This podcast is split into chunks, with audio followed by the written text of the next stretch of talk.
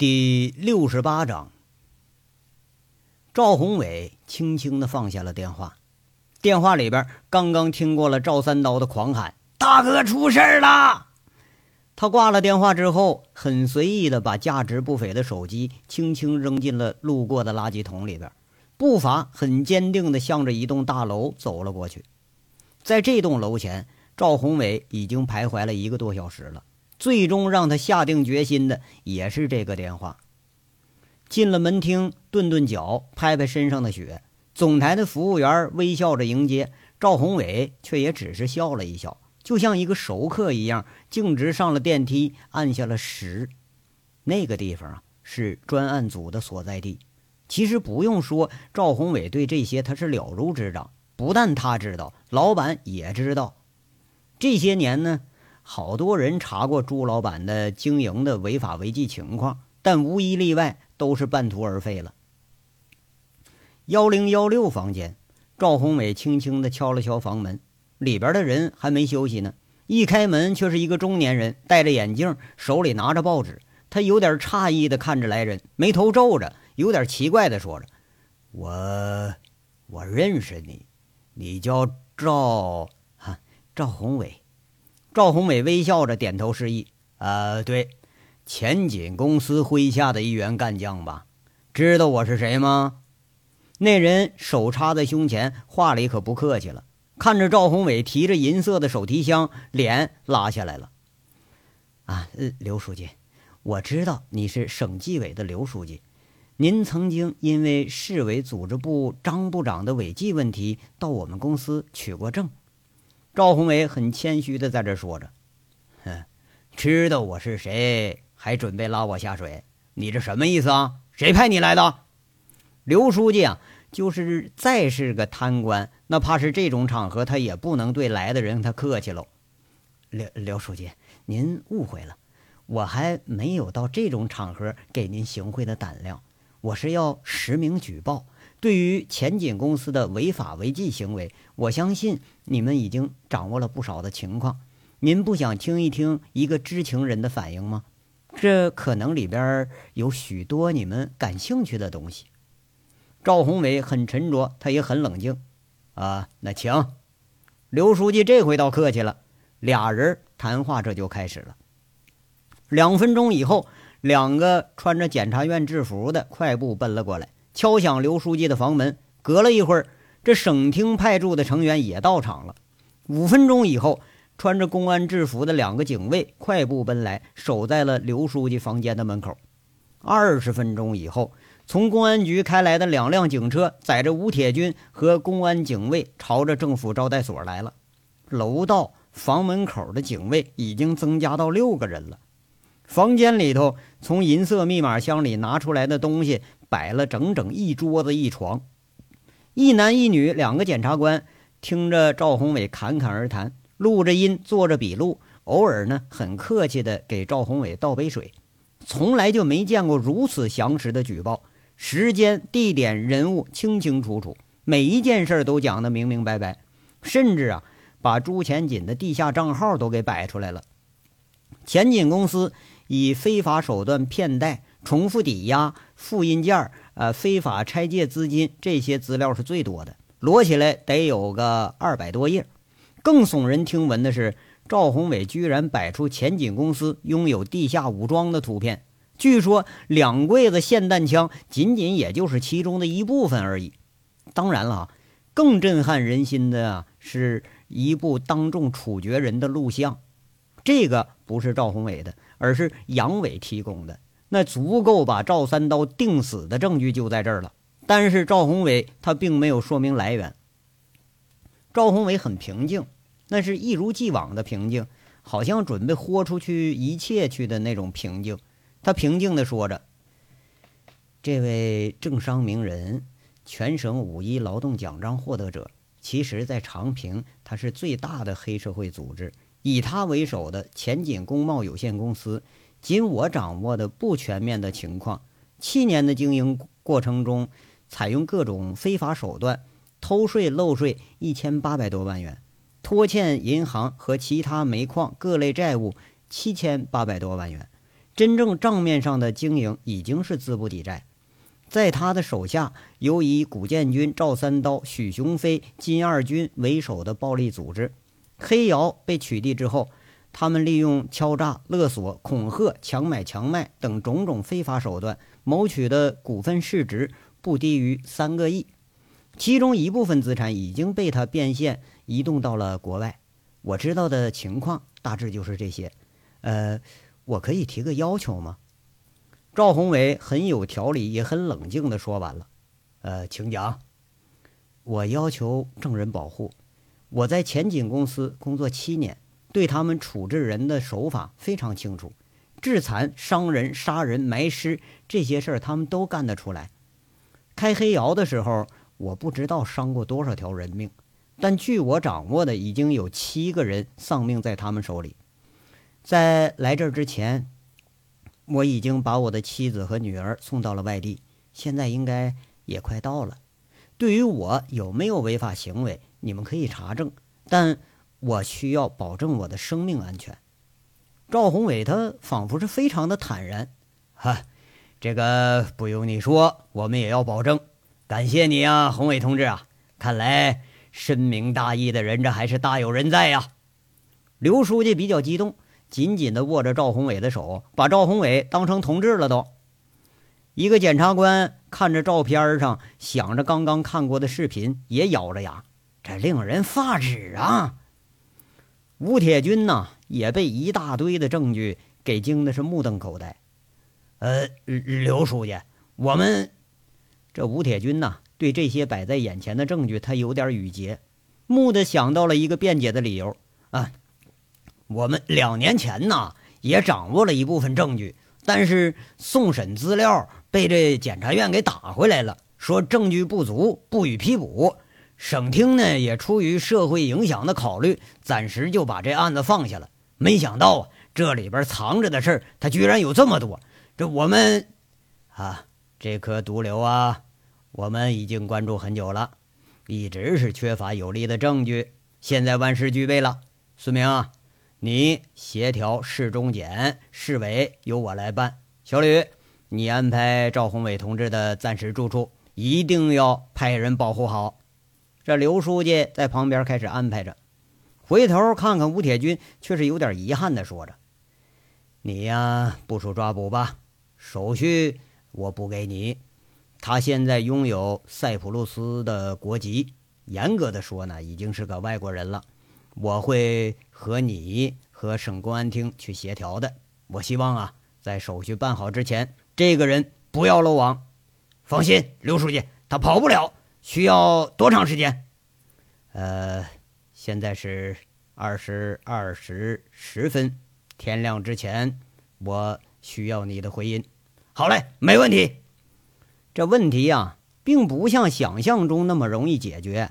长平的公安部门，吴铁军根本都不敢通知，也不敢启用，只能临时集结特警和通知武警来待命。天气这因素还在次要的。批捕这个人估计难度都小不了。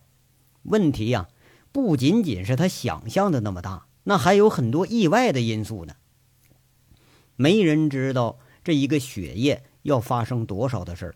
就像赵三刀，他也没想到自己被调出煤厂，就是为了方便直取朱前锦的家，而朱前锦家被袭，也仅仅就是为了把他再调回来。在被这调来调去的过程中，不但前有堵截，而且已经有人抄了他后路了。这些事儿是一环扣着一环，除了一个人，再没有其他的人知晓全盘的事情。恰恰是在整十点钟，赵三刀遭遇到了两辆拦在路上的车，车呢还是轰鸣着，没开灯，也没有人声。赵三刀的车上连着他本人，一共是挤了七个人。就等着飞驰着回去救人去呢，却没想到被两辆车给拦住了。瞬时间，赵三刀是火冒三丈，跳出车来，手里拿着霰弹枪，狂吼着：“我操你妈的，活不耐烦了是不是？”说着话，呼通一声放了一枪。七个人倒是下来六个人，直接奔着上了前面。那十万火急，偏偏你给我堵车，搁谁谁不火大呀？六个人就像平时收拾大车司机似的。狂呼狂叫着，距离从十五米变成十米，再变成八米。从越野车上退下来，已经钻到大车底部的杨伟，手指搓在嘴上，又是一声尖利的口哨声响了起来。这就是信号。大车的背后，车厢底部和车后盖唰的一下亮起了好几排灯，足足那是几排三百瓦的大灯泡。那带着灯罩，直朝着车后的方向，照的上前的人直晃眼。正自上前的人被突如其来的变化给吓了一跳，下意识就全都护住了眼睛。六个人站着的地方成了一个明晃晃的地方，灯罩的后边，后边那是一片的漆黑。电光火石的功夫，更恐怖的事儿发生了，这雪呀，突然变成雨了。啊，不对，应该说是从车上伸出了八口大管子，八条白链似的水龙朝着六个人没头没脸的就冲了过来。大冬天的大凉水，甚至储水罐上层都已经结冰了，只靠浸在水中的那水泵才能抽得出来。冷水把上来的六个人扑了是一头一脸，刺骨的冷水是无孔不入，直接顺着脖子开始往里边钻。两辆车，十六吨水，那有三万多升。今天这是有足够的火力了，这玩意儿可比霰弹枪要厉害多了。六个人呢，刹那间就像大冬天里掉进冰窟窿里似的。他跳脚大骂的，捂着脸往后缩的，一个冷不丁的被水扑面给冲倒的，瞬间乱成了一团。赵三刀他倒是镇定的很，临危不乱。闭着眼睛，顺着方向，忍着冰冷，枪口一直朝前。这时候，砰的一声，枪响了，灯光很刺眼，不知道这枪是从哪儿打过来的。赵三刀手里一紧，这五连发就被打飞了。他一个机灵，就地一滚，开始往回跑。气势汹汹的六个人，瞬间就被冲了个抱头鼠窜。这时候啊，他们就显着势单力薄了。大部分坐着中巴在后头晃悠着呢，落了有好几公里。前面的车堵截的还不知道有多少人呢。不过不管多少人，就这冷水一冲，倒把几个人斗志都给冲没了。赵三刀钻进车里头，心里狂跳着，拔了手枪在手里头，却一时不知道该如何是好了。前面啊，水停了，但灯还亮着呢，明晃晃的一排灯泡后面那是黑了咕咚的，容不得细想。赵三刀刚刚伸出手来，想开一枪来威慑一下，却没想到枪又响了，把他一个机灵吓得赶紧缩回来。紧接着，砰的一声，第二枪跟着就响。悍马超重的车身缓缓地倾斜了，那厚实的宽幅轮胎直接让人给干穿了。然后，砰砰砰，接连又是好几枪。悍马车的车灯、车玻璃、车前盖子是挨了几枪，车里头人都直缩头。赵三刀心里头暗自叫苦啊。这大冬天的，可能没有比这冷水更厉害的武器了。瞬间把这一干人冲的是冰冷，丧失了战斗。这几个人钻在车上，正准备聚首的时候呢，更诡异的事儿发生了。一声呼哨之后，那两辆大车缓缓的并排朝后倒着，眼看着就要横着撞上来了。悍马车，你再牛逼，你也牛不过这几十吨的怪物啊！一干人是连滚带爬，开始往车下跑。不过一跑又是没头没脑，那水龙啊劈头盖脸就往下喷，这水声、骂声、五连发乱放的枪声不绝于耳。重卡车他开得很慢，杨伟弯着腰一直跟着车轮走。车上那刺眼的光幕后边形成了一片灯下黑。杨伟带着红外线夜视仪一直注视着悍马车厢里的动静。要说不得不佩服赵三刀啊！比这群乌合之众那是多干过几年。刚跑下去的这六个人，左四右二，打着麻花直滚下了路边，躲开直接喷过来的水幕。这东西现在是他们最忌惮的武器，并且呀，他慌，但是可不乱。这也来不及细想了。这一帮经常和重卡打交道的，个个手里都有枪。万一要散开了，化整为零，再窜到车顶上，那可不是这些民兵能挡得了的。杨伟嘴里头又是一声口哨，灯灭了，车也停了。因为这亮灯啊，把人给晃成了瞎子。这次灯突然一灭，又把刚刚对着光亮有点适应的人又变成瞎子了。机器的轰鸣声掩盖了所有的声息和动作。重卡和悍马相距有十余米之间的这路面上。一个黑影手脚并用，爬在路面上迅速的窜动着，就像动物一样扑向了悍马车。神经啊，正紧绷的赵三刀右手拿着枪，矮着身子缩在驾驶员的位置，等着反包围呢。却没想到这灯一下子灭了，让眼睛瞬间无法适应。偏偏悍马车这车灯也让人给打坏了。正在这琢磨是不是猫着腰冲上去，或者是躲开的时候，没防着，虚掩的车门一把被人拽开，一个冰冷的枪口顶在了自己太阳穴上。把枪口放下，手举起来。声音就像泼出来的冷水一样的冷。赵三刀刚刚迟疑一下，那枪口又使劲顶了顶自己的太阳穴，像是加力，像是要开枪。心里一惊，右手那枪啪嗒一下掉在车里了。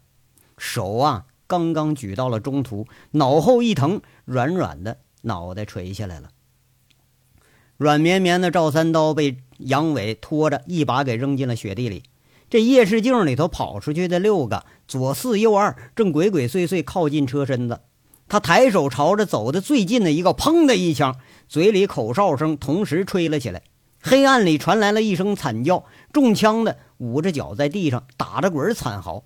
这既是示警，也是信号。左边啊，金刚可是过了瘾了，隔着二十几米，那五连发呼通呼通的五枪啊，朝着人身上就开始招呼。霰弹枪，它穿不透浸过水的棉衣服，你只要不拿枪打脸，它就没事儿。右边呢，贼六是兴高采烈，点着了一管带导火索的炸药，腾的一下扔出去十几米，呼隆一声，吓得这边仅有的两个人他是掉头就跑。俩人钻在半人多高的车轮子底下，偶尔有几发霰弹打过来，就听着叮叮当当打着车身子响。再伸头一看时候，下车那六个早就吓得跑没影了，连带头的赵三刀这回也没声了。这又打伤一个，完了又有他妈炸药崩，这家伙可比想象中厉害多了。况且六个人里头，倒有五个已经给浇了一头一脸了，早的冻的那那浑身都发紫了。即便是真对决，你战斗力也给消减了一半。杨伟直到找到赵三刀扔在车里的枪，这才拖着打昏的赵三刀往回走。一身湿淋淋的赵三刀就像死狗一样，被三个人拖着给塞进了越野车。这几分钟的战斗是毫无悬念，即便真就是混战的话，车上那几十个人收拾六七个，那也叫手到擒来。两辆重卡车轰轰隆隆走了，却是向北走的，在长平把这一干人扔下，趁着雪夜走的离凤城是越来越远。下了车的民兵换下了救火服，穿着黄大氅、大头鞋，张庚、一晨各带着一队进了长平火车站。下一步的任务就是坐着凌晨零点的火车向南到岳山，绕大弯儿再回云城，然后呢，那就是回家了。就像一群农民工啊，呃，要过年返家一样，没有注意到这群脸色憨厚、木讷的农民曾经干了有多少事儿。其实好像他也没啥事儿。那娘家兄弟们出气出完了，是不是？那也就该回去了呗，是不是？你别到时候婆家再找人来，咱再打一场，那玩意儿他也不划算呢。越野车这时候也撤离了这个现场。后续的中巴赶到的时候。现场只留下了一辆已经冻了一层冰、落了一层雪的悍马车，玻璃、前大灯、轮胎全让人给干了。这悍马车倒都不如一辆马车管用了。话说另一面，刁民后备队这在冲到第二个煤场的时候啊，遇到了顽强的抵抗。物流公司下属的三个煤厂，除了一个在长平以北，剩下两个都在长平以南。这大部分人手都被调在赵三刀经营的红新这煤厂里了，但是鸿运、宏达这俩煤厂呢，也分布了几十个人。路上啊，有一百多人是主力，但是第二家鸿运那可也不是吃素的。赵黄群他是胜在攻其不备，可是煤厂人家胜在火力强大呀。赵黄群第一家抄了老窝了，那信心开始极度膨胀。劫掠了一番东西的手下信心也跟着膨胀起来了。平时那就是靠路吃路，时不时的讹个司机什么的，那只把这次就当了个发财极好的机会了。要说人家刀郎唱的好，那冲动是要被惩罚的。赵黄群两辆三轮子直冲进了鸿运煤厂，抄着五连发、铁锹把、片刀的这帮村痞呀，直冲宿舍，打了里边人一个措手不及。那聚着喝酒打牌、哎爬三张的煤厂人，倒有二十几个人，双方立马就交战到一起了。慌乱之中啊，防守的煤场这有人拎着被子当武器，拿着酒瓶子当手榴弹，就噼里啪啦在这乱砸一通。歪嘴儿的干了黑脸的一棍子，火气上来了，黑脸的忍着疼直接扑上来，那就像两个二鬼子打架似的，啊，咕噜咕噜直接干到床底下去了。龅牙的干了斜眼睛一刀，那胳膊上斜眼呢，眼睛看着这厚厚的毛衣，就像豆腐一样给砍开口了。鬼叫着抱头鼠窜，提着枕头乱扔，在这抵抗。荞麦皮枕头芯儿哗啦哗啦，就像天女散花似的撒一地。那酒糟鼻子的被打蒙头了，抱着赖了头的就开始揍。没成想，俩人各挨一拳，才发现我操他奶奶，这是一伙的。那有个经验丰富的秃子。人群冲进来的时候，立马抄起酒瓶子，一手一个，左手放倒个拿棍子的，右手劈了个带刀的，剩下那可就是酒瓶子刺了，直接捅到第三个人胸脯子上。要说这么牛逼一个人物，立马遭到好几个人围攻，那被人家脑袋上咣咣干了一家伙之后，直接软软的倒地上了。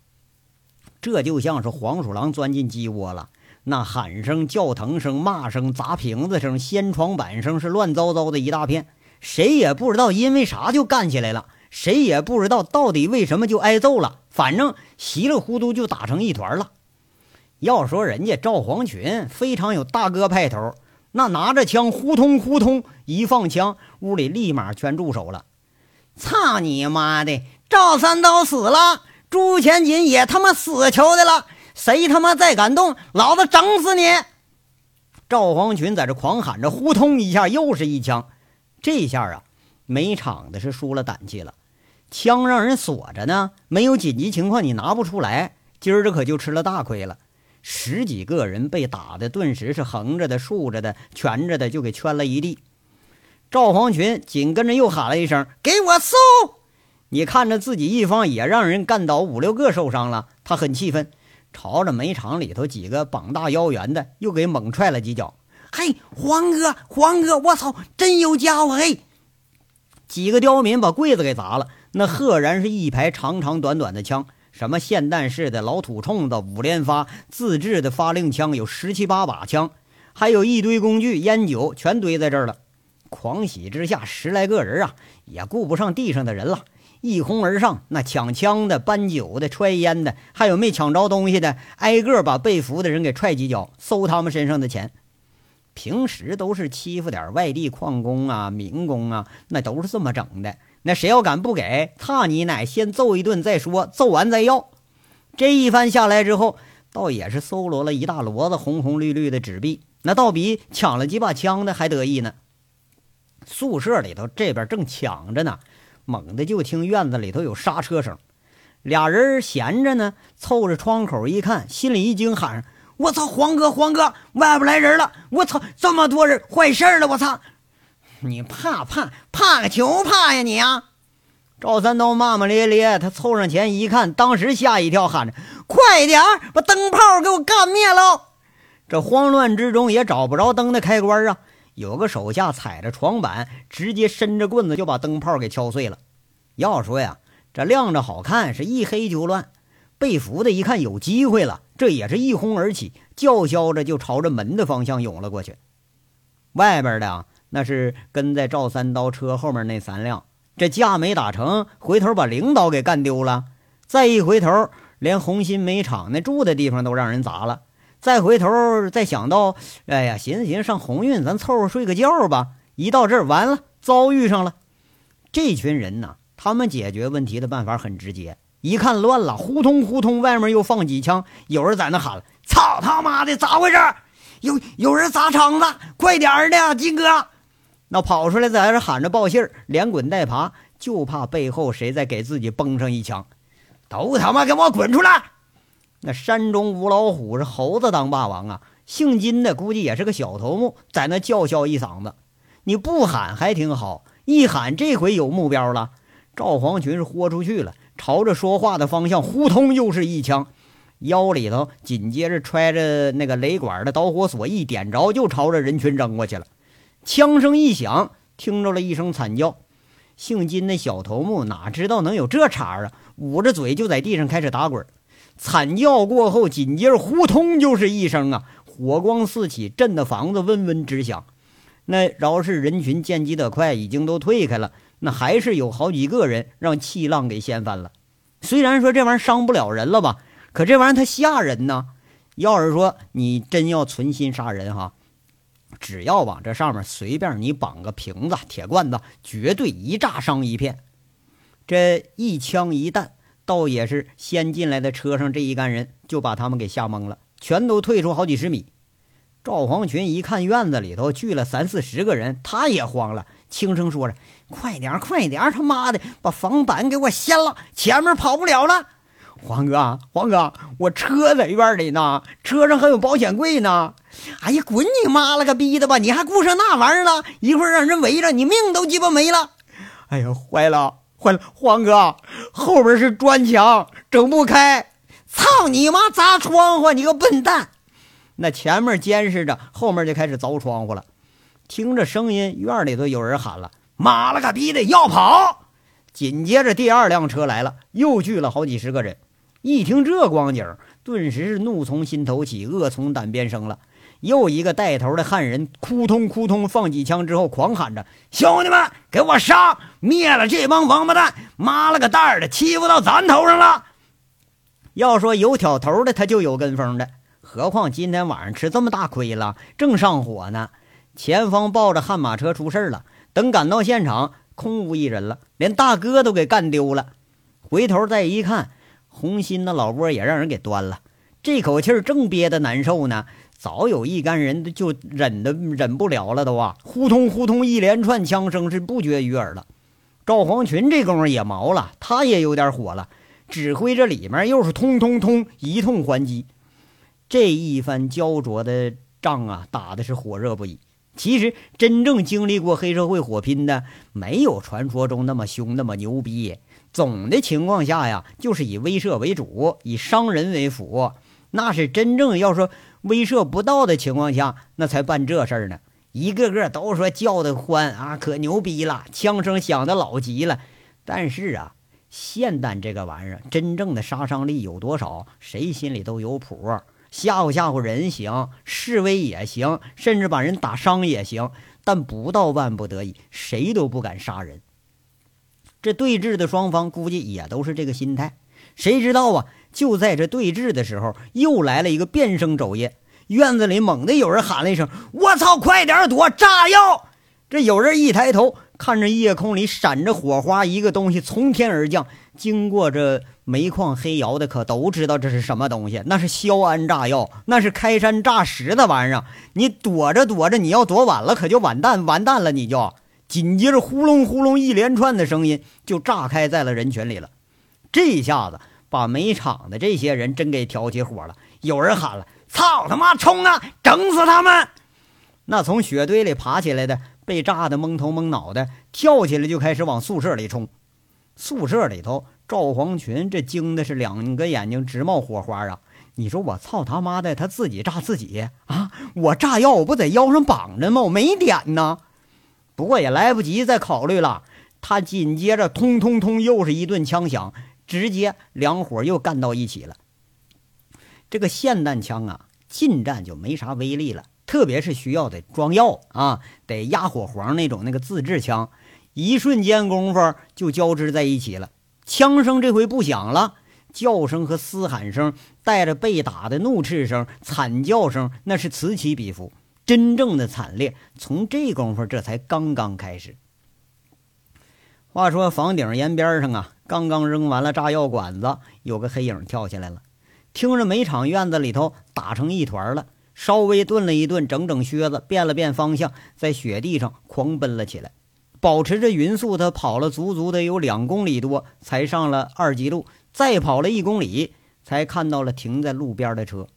车里的人这功夫都已经等急了，等着黑影跳上车。车身子一点火，一发动，轰然响着，溅起了残雪，朝着凤城方向就开回来了。上车这人正是杨伟。重卡是向北，民兵上火车去了，现在只剩下三个人了。越野车带着赵三刀，大摇大摆地走到了煤厂中巴的后边，是等着赵黄群抢到第二家时候，杨伟又趁着这乱的时候点了一把火，他才抽身回来。杨伟啊，上车之后还喘着气，好几公里都是一身汗呢，在这问着：“哎，醒了吗？”“没有，哥，你这手太重了，估计一时半会儿醒不过来。那门干上了？啊，干上了。那哥，这还留着这几百号人呢，你回头不能再找咱们来吧？嗨，擒贼先擒王啊，办黑社会。”和这个当兵吃粮那是一个理儿啊！给他们放饷发赏的人，那都在咱们手里呢。没钱没赏没地方住了，用不了两天，这伙人就得散。一散呢，就聚不起来了。杨伟跺着脚上的雪，很揶揄的在这笑着：“大哥，后头这货怎么办呢？”这个，这是个杀人放火的主，嘴硬的很呐，没把火钳子根本撬不开他。回去，咱慢慢折腾他。他妈的，你看他手下那个人，那是多有战术素养啊！一遇险就散开，准备反包围了。那要是咱们人少，还真就不好对付这家伙。杨伟想了想，他倒也是暗捏了一把汗。哎呀，可他这不还落咱手里了吗？金刚很得意，在那笑着。杨伟摇摇头：“未必呀，办事容易，擦屁股难呐。今天这事儿太大了。”往下更难，那那咱怎么办呢？咱们呢，藏起来等着。如果说老朱出事了，那咱们就没事了；如果老朱没出事咱们这麻烦可就大了。现在等于啊，呃，他的中层全让咱们给收拾了，一时间他反应不过来。不过要是给他几天时间的话，这家伙翻了身，那可就没咱们什么好果子吃了。杨伟这功夫是有点担忧了，现在还没法知道赵宏伟的具体情况呢。何况赵宏伟就是真举报了，那么是不是管用，那还得另一说呢。那那哥呀，那这不越来越麻烦了吗？贼六一听，他倒是真担心了。也未必，赵三刀啊是和老朱最亲近的人，这俩货在黑窑的时候案底子都不少。这小子肯定知道老朱更要命的黑事儿。只要他开口，老朱摊上命案了，想翻身他都翻不了了。杨伟这才给解释着，这事儿这才是抓赵三刀真正的用意。不是哥，那这可能吗？这小子可是出了名的狠人呐！嘿呦，哎呦我操，这家伙醒了！这正问着呢，猛地听了一声呻吟，跟着就是后座塞着的赵三刀哼哼唧唧醒过来了。三个人顿时就进了声了。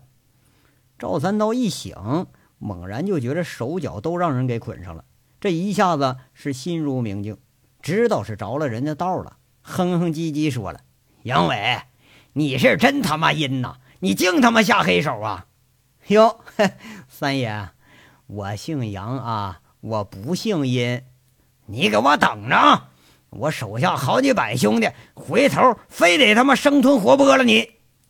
赵三刀清醒了几分，恶狠狠地在这威胁着。虽然被捆着，这气势可是一点都不弱。嗨，你快省省吧！啊，再他妈扯淡，我先把你扒光了，扔雪地里头。你是怎么着？嫌车里太暖和了是不是？杨伟是一副无赖的口气，还听着赵三刀再要骂，喊了一句：“停车！”这车一停，杨伟干脆下车，掀开车后盖，不理会赵三刀在那胡乱挣扎。把赵三刀那靴子一脱，袜子一脱，臭烘烘的袜子直接塞进赵三刀嘴里了。再捆好，砰的一下盖上后盖。杨伟嘴里还在那骂着呢：“你他妈说老子阴是不是？操你奶！我就给你来点阴的。”这一下子真管用。赵三刀被这流氓法子给治的，这回老实了，不吭声了。金刚和贼六看的一直都想笑。在这雪幕里头，越野车缓缓地走着。防滑链直压着厚厚的雪层，咯噔咯噔的响，离凤城是越来越近了。这章到这儿就说完了，下章稍后接着说。感谢大家的收听。